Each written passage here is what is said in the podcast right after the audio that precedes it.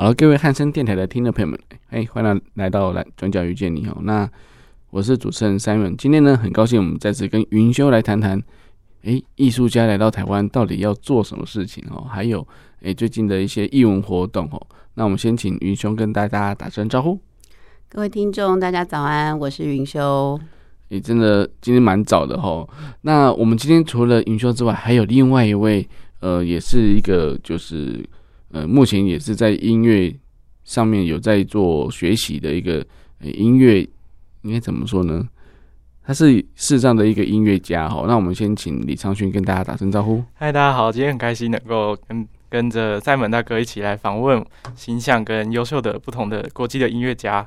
好哦，那刚刚其实张军有提到星象嘛，其实我们知道说，其实星象在呃在艺文活动上面真的有很多活动在。COVID 之后哦，一直的陆陆续续推出来，所以我们几乎每个月都会有一个节目来跟大家来聊聊，就是星象最近有邀请哪个国际的巨星来到节目当中，来跟大家来让他们了让大家了解说，哎，他们来到台湾这边要演奏什么东西？那另外还有他们的一些特色哈。那我们先请云修来讲一下，就是第一个我们要诶介绍的时间，就是在四月七号有一个音乐会的活动，那是哪位诶艺术家呢？嗯，对，我们四月七号呢，呃，要邀请的是维也纳爱乐长笛首席 Karl-Heinz Schulze 舒兹，嗯，舒兹，嗯哼，长笛大师来到台湾这个演出。是。哇，他我觉得他来头不小，而且听说个头蛮大的，对不对？哦，他很高，他大概一百九十几公分，哇，站在他旁边就跟小朋友一样，对，小朋友一样。然后我觉得也是因为他身形很高大，嗯，所以他在音量上面，在这个气场上面，对，都非常的惊人哦。嗯、那呃，这次刚刚 Simon 讲说，好像疫情的时候，就是呃延档很多节目，一直取消，一直这个再次安排。其实我们这次安排舒兹大师来到台湾，也是在疫情之下的一个怎么讲，就是一个。一个偶然吗？嗯哼，就是很紧的急，很紧的时情情况之下把它挤进来。哦，所以所以其实我们本来就预化有，但是因为 COVID 的关系，我们一直延，但是刚好这个时间点 OK 了，然后就邀请他来我们台湾。对，其实就是因为疫情之后，整个表艺的安排节目上面，嗯哼，呃，因为。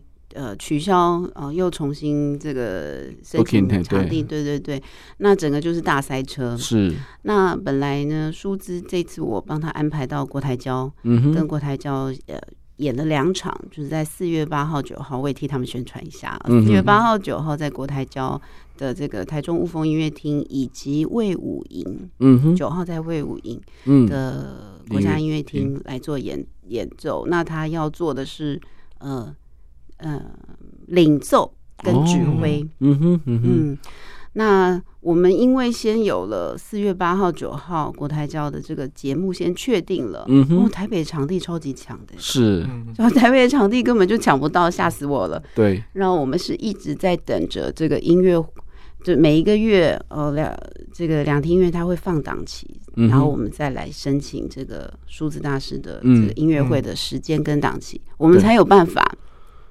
抢到一个四月七，对，礼拜五晚晚上那是非常好的时段呢。我从来没有做过星期五的音乐会，形象是有名的 Monday Presenter，没有周一的这个主办单 对，但是我觉得礼拜五真的很很棒，而且这次真的很真的是，而且我觉得舒兹来到这边，我我发现他有很多特色，对不对？这次有的活动里面很多让家非常惊艳的东西。对，他这次有一些。很很特殊的尝试哦。那第一个，这个是他在台湾第一次的领奏兼指挥哦。嗯嗯。那领奏这件事情，其实可能一个交响乐团，我想昌勋一定很了解。比如说，一个交响有交响乐团的音乐会里面，嗯，你有独奏家跟指挥。还有乐团协演协奏曲，对不对？嗯、那下半场都会有一个交响曲的这个节目。对，那这个曲目呢，就是指挥跟乐团一起。嗯哼。那但是这是这一次舒兹大师要自己做指挥哦，所以下半场的曲目也是他来做这个指挥的部分。嗯哼，嗯哼。那这次国台交因为呃刘玄友团长想要请他来训练一下乐团的这个木管。的声部，哦、嗯，就管乐的声部，木管跟铜管，因为舒兹大志自己是长笛家嘛，是，那长笛自己在乐团的这个声部里面，他是有一个，就是、嗯、你知道他是管乐 section 的 leader，对不对？嗯、管乐的这个部分的一个对声部的一个 leader，的声部的 leader，所以说，请他来。听一下整个国台交的这个平衡一下，嗯、把他们训练一下，这是刘团长的用心了。这是附加价值吗？对，这是他每次都会出题目给所有要他邀请的指挥家。那我们星象也是哦。所以做什么题目？这次四月七号，我们特别请数字大师，因为他的行程很满，在台湾时间不是很长。嗯哼，所以我说，哎呦。你来台湾要训练乐团，然后要团练这个部分，我觉得你没有时间跟钢琴合伴奏了。嗯，那你要不要自己吹无伴奏？其实我们以为啊，不安排这个钢琴家跟他合伴奏，好像比较轻松。No，舒兹大师就光出这个 recital，就是 solo recital 独奏会的这个曲目，他自己一个人演，就想了。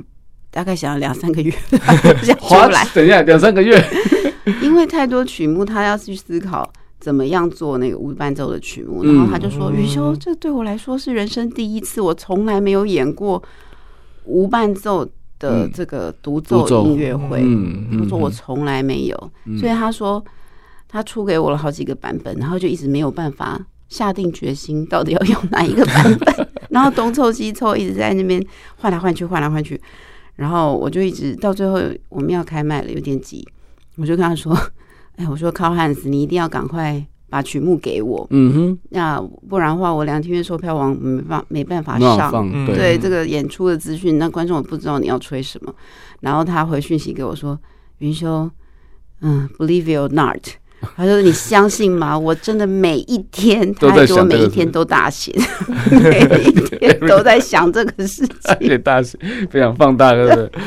我从来没有这么，就是你知道这个题目多大，出给维也纳爱乐的场地首席。他说他每一天都在想这个问题。我们占用他每天的时间，但是他的确代表说，他的确在思考，就是说，如果没有钢琴的伴奏的时候，他要怎么去。”诠释这些曲目，而且让要让听众听得有就是那种感觉啦。因为因为有人会觉得说一支乐器一定很干吧？对，像像昌勋，如果你自己自己在练钢琴的时候，或者说如果跟其他人在搭配的时候，你没有弹的时候，他们自己在练的时候，应该觉得很干嘛，对不对？对，因为自己要掌控整个音乐的段落嘛。嗯，的确是，真的，嗯，所以所以对啊，所以所以其实在，在呃，他也会担心说听众朋友听久了，或者说观众。可能会觉得很乏味，或者说觉得怎么样之类的。对，所以在曲目的呃策划上面，其实我们公司不是第一次做这个无伴奏的长笛独奏会。嗯哼，因为在二零一零年。我们就找了帕胡德来做，嗯哼。那帕胡德先生他很聪明，他是拿了 Telemann 跟一些现代的曲子，就是一个巴洛克时期的一个组曲，跟现代的作品做穿插，嗯哼。所以他那个听觉上面有一种巴洛克的古典美，然后再加一个现代，嗯哼。巴洛克再回到巴洛克的古典美，再加一个现代，有点层次的感觉。他有层次，嗯。那但是呢，本来樊老师跟我说，哎呦，云兄，你就把帕胡德的那个曲目给。Karl Hans 让他去 再参考，我就跟他说不要。我我我从来不会泄题，对，对我说不要，你把这东西给他了，那他他到吹出来就不是他的东西了。他可能会被局限在框架里。对啊，或者是说他的思考就被那个帕胡德的这个他自己的策划给带走。我就说不要，我要给他，我相信他自己也会去做功课。有没有这么坏的主办单位？这个经纪人有点凶，有点强势，有没有？但是他后来的曲目出出来，我觉得都好棒。嗯，因为那个是，嗯，请昌勋跟他的长笛的这个同学都要说，他这次要演奏的这些曲目都是啊、呃、各大比赛，但是这是悄然呐、啊，就是这是悄然是这样，就是各大比赛要。吹的无伴奏的经典名曲哦，各大国际比赛哦，这是一个偶然哈。但是这些曲子虽然各大比赛吹，那就是其实代表他在长长笛的这个曲目里面，它是具有相当分量的，嗯，代表这个重要的地位，嗯，对，所以他挑这些曲子来演奏。嗯哼，那当然里面也有呃比较早的，像巴洛克时代，就是像巴克的作品啊，巴哈的作品。嗯、那也有比较近现代的，好像这个塔克米茨这种，呃，吴满彻，日本作曲家这种很现代，听起来不是很和谐，但是非常有张力跟戏剧性的这种曲目。嗯、那它穿插在里面，它要怎么样呈现？好，然后曲目的顺序终于出来了，昨天 又是昨天，昨天终于出来哦，我的天老爷！然后我们就赶快给同事这个两厅院售票系统也要调整啊，嗯、官网资讯都要调整。然后他也改了曲目，又改了一些，又改了一些。对，他跟我说：“云修，这是定版了。”我说：“好的，那就太好了。”哇，那这样看起来真的音乐家真的很用心的在准备策划这次的演出哈。那诶、欸，其实。从刚才可以听得出来，就是有一些呃，包括他像是他自己指指挥啊，或是他当首席啊，哦，然后他的曲目又可以从巴洛克，然后又延伸到这种现代的曲目，哦哇，那真的 Schultze 他自己就是一个真的感觉是一个很全方位的音乐家吗？哦，他是的，他是很全方位的音乐家，就是嗯、大家都知道维也纳爱乐。呃的团员，嗯，他需要兼两个工作，啊、意思说他们有除了爱乐乐团的这个工作之外，嗯，维也纳国家歌剧院的这个乐团的工作也是他们。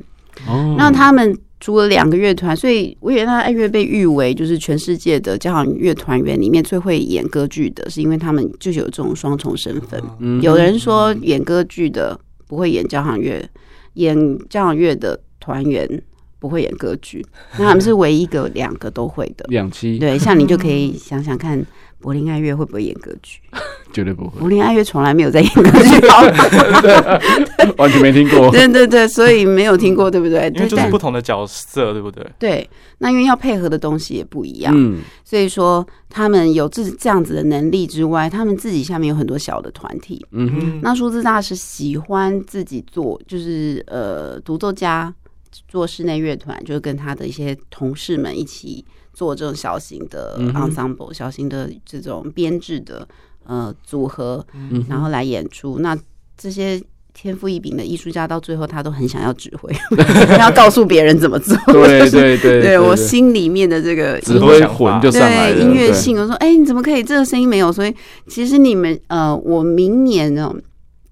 二零二四年我会邀请柏呃，就是维也纳柏林木管五重奏，也是舒兹这个团。那这个是呃，我们前些时候才来，就是北市交邀请的 Stefan Dor，就是。柏林爱乐的法国号首席，嗯、他们一起组的团。嗯，那你就你看他们彩排其实很有趣，那个五个都是首席啊，所以呢，谁要听谁？每个都在这边讲说，哎、欸，这个地方要怎么样，这个地方要怎么样，你你要怎么样？就是看他们彩排很有趣，五个首席吵成一团。对，你还说五重奏其实不需要指挥，但是不指挥才反而糟糕。因为那个五个五个都是指挥。OK，所以我我知道，我看资料哈，那个苏志也有在任教，对不对？对，所以所以其实他也有指导学生，所以为什么他会找那些国际大赛的那些指定曲，可能也是因为他相对的熟悉嘛。嗯，我想第一个是那些曲目其实做有一定代表的这个经典性在里面，嗯、所以说他呃这次在音乐上面的这个，他就跟我讲说啊，云修，我这个音乐性的张力，嗯，跟这个音乐音乐的理路，他我很难去。就是调动，还在一直在思考那个那个理路是怎么样的一个叙述才是最顺最顺畅的铺陈，这样对对对。嗯，那这个曲目，嗯，所有的学生真的都在吹，嗯哼，好，所以。我觉得让大师来示范一下也是蛮好的一件事情。所以，所以可以呼吁一下，就是在学的，就是有有长笛想要学长笛，或者说目前已经在学，或者准备考试的，也可以来听看看大师如何诠释这些曲子啊。哦，一定，因为那些曲子真的都是现在台湾的这些比赛都会比的。那其实我们先姑且不谈比赛好了，嗯，就是在学习的。音乐的路上，你除了比如说像长勋一定知道，我们从巴洛克开始，是对不对？甚至巴洛克更早，early music 开始，是。一直这样子在古典时期，然后浪漫时期，一直到二十世纪，到也许现代作曲家的一些作品，那那个是有个理路的。嗯哼，所以说，当你前面的浪漫派之前的做完了以后，你开始要走进二十世纪跟现代作品的时候，嗯、这个是音乐的思训练跟思思路上面的一个新的层次、新的阶段。嗯哼，所以其实这些作品是开阔的。嗯，好，那因为也没有所谓的经典，现代作品就是它有非常多的展现力。嗯，那你可以去真的去思考你跟音乐器之间的关系。嗯哼，比如说昌勋是唱歌的，那。呃，声乐里面它有很多使用喉咙的方法。嗯，那当你唱现代作品的时候，跟这个古典巴洛克唱腔是怎么样，对不对？你们，嗯、我不知道你是你是 tenor 吗？对，OK。那但是你是怎什么样的 tenor？哪一个种类的？呃，我现在训训练比较是在。唱抒情的啊，lead 的这个这个 tenor，OK。那如果你是比如说以前有这种烟铃男高音的假声唱假声男高音的那个喉咙的这个运用又不一样，嗯嗯。所以对乐器的不管是器乐或是声乐。在现代作品，他要怎么样展现他跟乐器跟他自己声音之间的关系？嗯、那又是另外一种开发。是是，对。所以其实我觉得对学生学习的每一个阶段，现代作品是非常重要的。嗯哼，哼，对。那他刚好这一次的曲目呢，是铺陈从巴赫开始，嗯哼，一直到现代作品，通通都有。哦。所以它是一个，它有一个很广的这个维度，跨度很广。嗯、对对对对对 对，就是靠，就是等于是说，几乎是。大补铁那种感觉，其实真的是需要全餐，很收放自如的那一种，就是同时要兼具那种古典的点，那种那种呃风格，然后又要有那种现代现代那种主义的那种诠释的感觉。对他，他的脑袋转换的很快。嗯，的确，因为因为他要他要他要有感情啊，对不对？他要放他要有情绪出来，他音乐声音让人家觉得说，其实他是有有在有在，好像在对你说话一样的。对对对，对，而不是不是把把。把音符吹完，然后节奏对就好了。我觉得绝对不是这样子。对对，嗯、所以所以其实在，在呃，在四月七号晚上，的确是可以来到诶、欸、国家音乐厅，好好国家演奏厅，国家演奏厅来好好的来体会一下大师的风范。没错，嗯，那因为演奏厅的位置也真的是比较少，嗯，所以我们现在卖的还不错，嗯、剩下的席位真的不多。还要欢迎大家赶快赶快预购重塑，真的，赶快邀请同学一下。对对，这是他这辈子第一次舞伴奏，哎，哇，真的是很特别，第一次。可以听到新的曲，不同的曲目。嗯，对。对，而且因为舞伴奏，它就没有其他乐器的干扰啊，所以也不是干扰啊，就是对于想要听长笛声音的人，就可以很专心的听。对，然后你会可以从这些曲目的安排上面听到长笛。这个乐器本身，它可以创造出来各式音色的变化。嗯哼，哼，那当然，这个艺术家的诠释上面，他也有他自己。嗯，康汉数字绝对是他有就是一等一的他自己的独到的这个见解。嗯哼，哼，哼，对。哎，我想问一下云修，很多我们看到长笛家他们在吹的时候，他们有时候不止一支长笛，嗯、那是为了什么呢？是音域的问题呢，还是说每个音色他觉得呃，因为应该每支笛子的音色都都有点差异吧？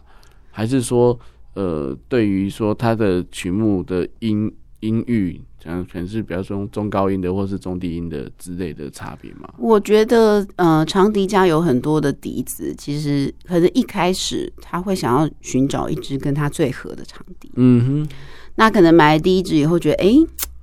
好像初见面觉得啊有心动，所以买下来了。但是你磨合了一阵子以后，就觉得哎、欸，好像又不那么心动。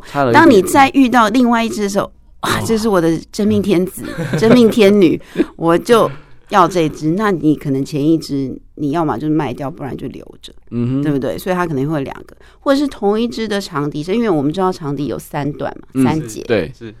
他可能会把头换了。哦，嗯，比如说头这次是接这个嗯 Brennan 啊，嗯、我没有在替他打广告、啊，哦，对对对对，对，或者是接穆拉玛茨的，就是不同的品牌，对对，那去创听去呃听那个声音的效果，嗯，因为每一个牌子的长笛，它其实它的这个。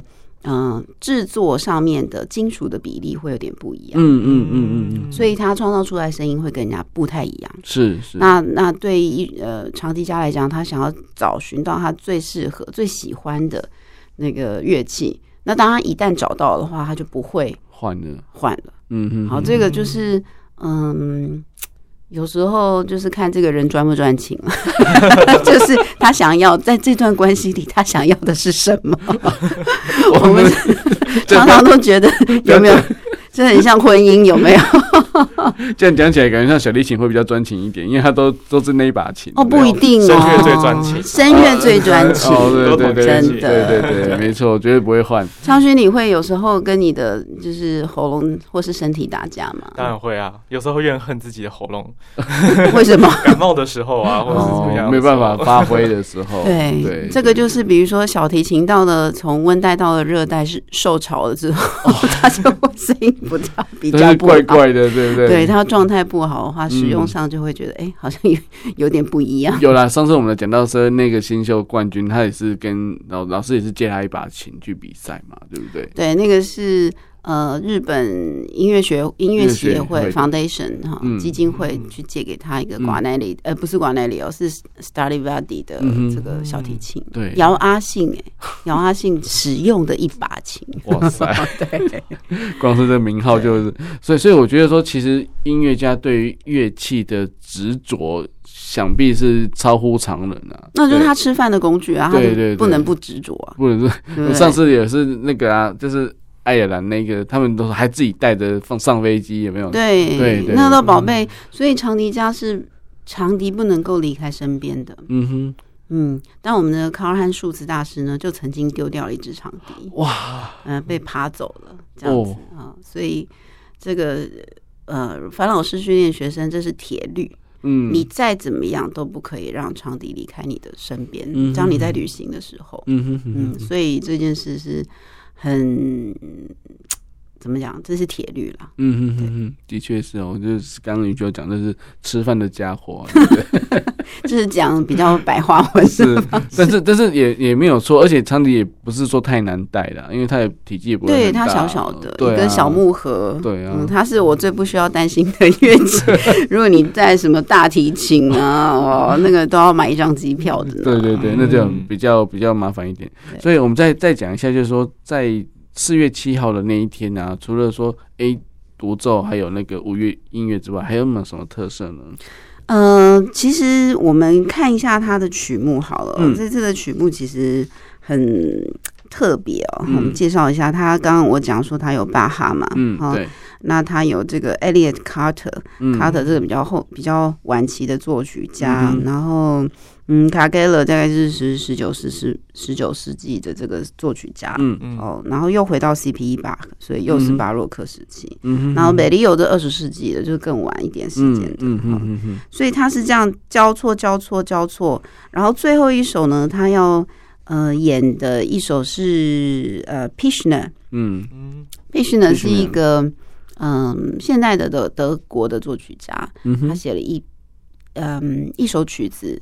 是在讲犹太人哦。的这个故事的啊，所以其实这个理路上面也有一些呃文化之间的碰撞，嗯嗯，在这个文化的这个背景之下，他会听到这样子的曲目，嗯，所以嗯，我可以觉得在这场音乐会里面，观听众可能会听到这个比较嗯。各式文化背景下面生产的这个音乐的一些特殊风格，嗯、那最后回到现代，嗯哼哼嗯，那我们都要从历史间继续教训啦，嗯哼哼哼，这可能也是他安排这一次的曲目的一些用心，嗯、对他有些想法了，对。对，好，那昌俊还有没有什么问题要问云修的呢？哎、欸，那像这一次就是呃，就是我们可以看到这个曲目嘛，它的。就是风格，就是其实不同的穿插的，但他有像 Schultz 他自己有特别说，就是他这样安排的曲目的用用心在哪里吗？对他有他意思是说他有特别解释说吗？还是说他就是排这样？因为我们通常听很多音乐会，他其实都是从就是都是先演完最早期的，然后一直照着时代这样排嘛。但他这次有一些穿插。其实我觉得，你想想看啊，如果我们在一个曲目的安排上面。呃，越近代越现代，其实他的创作上面可能越奇异。对对，在欣赏上面，嗯，所以有时候艺术家为了避免观众听觉贫乏。对对对，好，所以他可能会把比较甜一点的，就是比较和谐一点的曲目做中间的穿插。对，其实这跟之前我刚刚提到那个。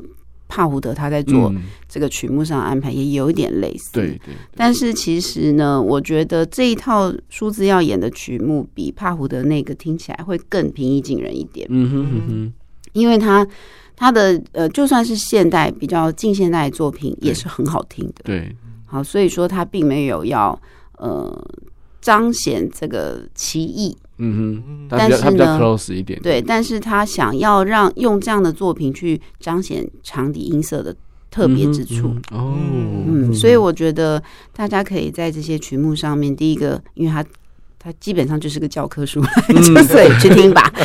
对，但第二个呢，在上面欣赏，你可以听到各式的音色的变化。嗯，那我觉得这是他这一场里面最。应该是最特别的、嗯、最特别的地方。的确是，因为所有曲目凑在一起的时候，你要呃依照每个曲目的赋予它的一个生命哦，然后去把它演奏出来，而且是接着演哦。代表说，其实他的心理素质也要相对的，就是很容易 switch 这件事情。嗯，对，他没有中场休息哦。对，所以大家进去了以后，就是听了一个大概呃六十五分钟到七十分钟，嗯，就结束了。哦，对，可是。虽然说六十五到七十分钟这样的长度而已，嗯，好像大家觉得而已，对不对？因为交响交响乐团如果演的话，一次在包括中场休息都要两个小时，对对。可是其实，在这样子高浓度的这个曲目里面，你会听到它非常多的变化，嗯嗯嗯，就跟你走在台北市的街头一样，嗯，很多人说到国外去哦。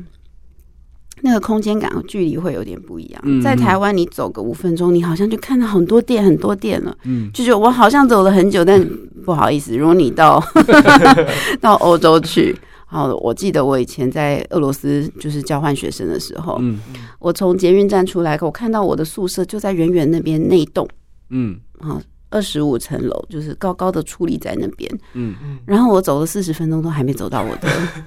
我的宿舍是，但是因为它的沿就是沿路的风景都很类似，嗯，所以你觉得好像也没有走很久，但你其实已经走了四十分钟哦。那但是呢，在台北街头，你可能走五分钟，你就会觉得哎、欸、很远呢、欸，因为肯定过可能过了三家 seven 之类的，对不对？已经是三家 seven 对不对？中间还有无数的小店这样子。所以那个感受会有点不同，嗯，但是呢，在这场音乐会六十到七十分钟的这个音乐会里面，它的密度是如此的高，所以就请大家带着逛台湾街道的这个心情 来迎接这场音乐会，这样子，它绝对丰富。嗯嗯，好哦好哦，谢谢云秀的介绍哦。那我们也希望的听众朋友趁着票还有的买得到的时候，赶快去。赶快去，就是去索取，要不要赶快去购买哦，在两厅院对两厅院售票系统哦，那千万不要错过了，因为这一次没有的话，可能要可能要下一次就。他好像有被我吓到，下次可能不会做这种音乐会。他说每一天都要再去想 不同的曲目，对对对，好，那我们的时间也差不多了，那我们今天的节目就到这边，我们下次再见喽，拜拜，拜拜。